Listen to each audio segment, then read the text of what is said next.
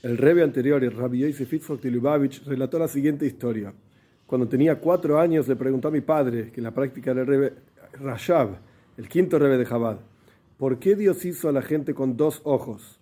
¿Por qué no con un ojo, como una nariz, una boca? El rebe Rashab, el quinto rebe, el padre le contestó, ¿conoces el Aleph Beis? ¿Conoces el abecedario hebreo? Sí. Hay dos letras que son muy similares, la Shin y la Sin. ¿Cuál es la diferencia?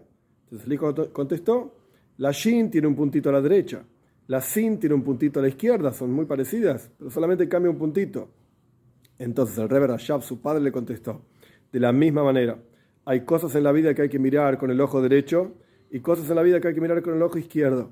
A otra persona siempre mirás con afecto, con cariño, con el ojo derecho. A un caramelo, un juguete, con el ojo izquierdo.